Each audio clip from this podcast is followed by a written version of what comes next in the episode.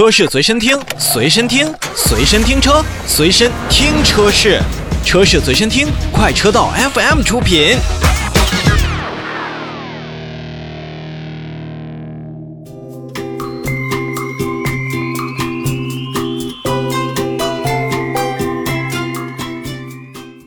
欢迎收听今天的节目，大家好，我是洪城。今天跟大家关注一款新车，这款新车还没有上市，但是呢，关注度可以说是很高了。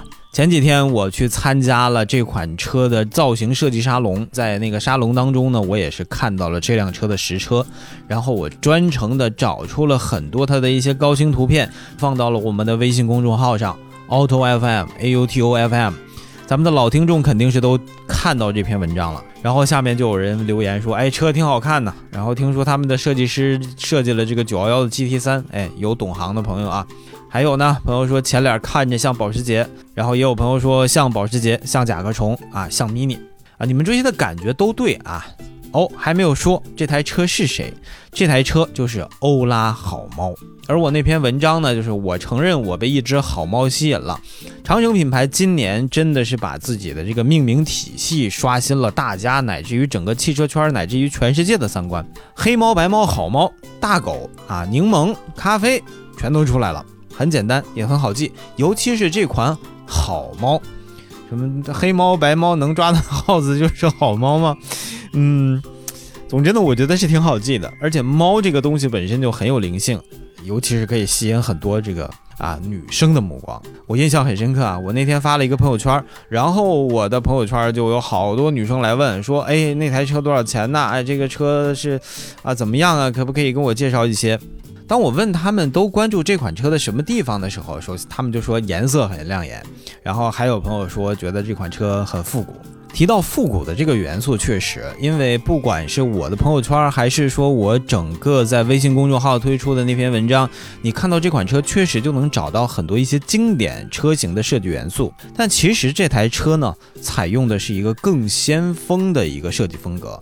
就在去年和前年的时候，很多一些大的奢侈品品牌，他们整个的时装秀的主题就会采用复古未来主义。而欧拉好猫的整个设计呢，就采用的是复古未来主义。或许你会问了，怎么既复古又未来呢？其实大家感兴趣的话，你可以去详细的查一下复古未来主义的这个风格和定义。我说的简单一点，呃，《银翼杀手》这部电影，很多听众朋友应该是看过的。《银翼杀手》这部电影，我相信很多朋友是看过的。就在那个电影当中呈现的整体状态，就是未来复古主义的一种表达。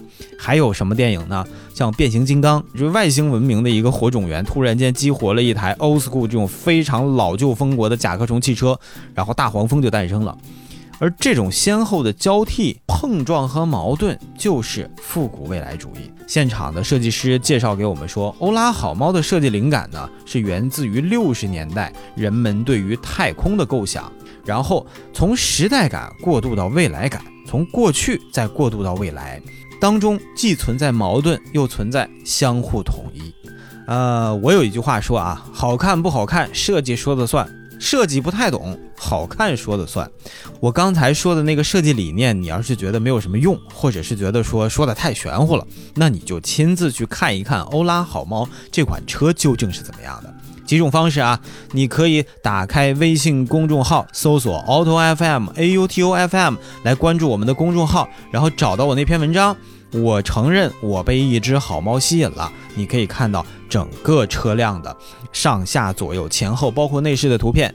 当然，你也可以简单一点，直接用各种各样的搜索引擎来搜索欧拉好猫。最近呢，还有一个可以玩的游戏，就是帮欧拉好猫的车身颜色命名。而且这个官方活动不光可以让你帮它命名，还有五千元的现金好礼。具体这个活动是怎么参加的呢？大家可以关注一下欧拉汽车的官方微信，或者去欧拉汽车的官方微博去了解一下具体的活动规则。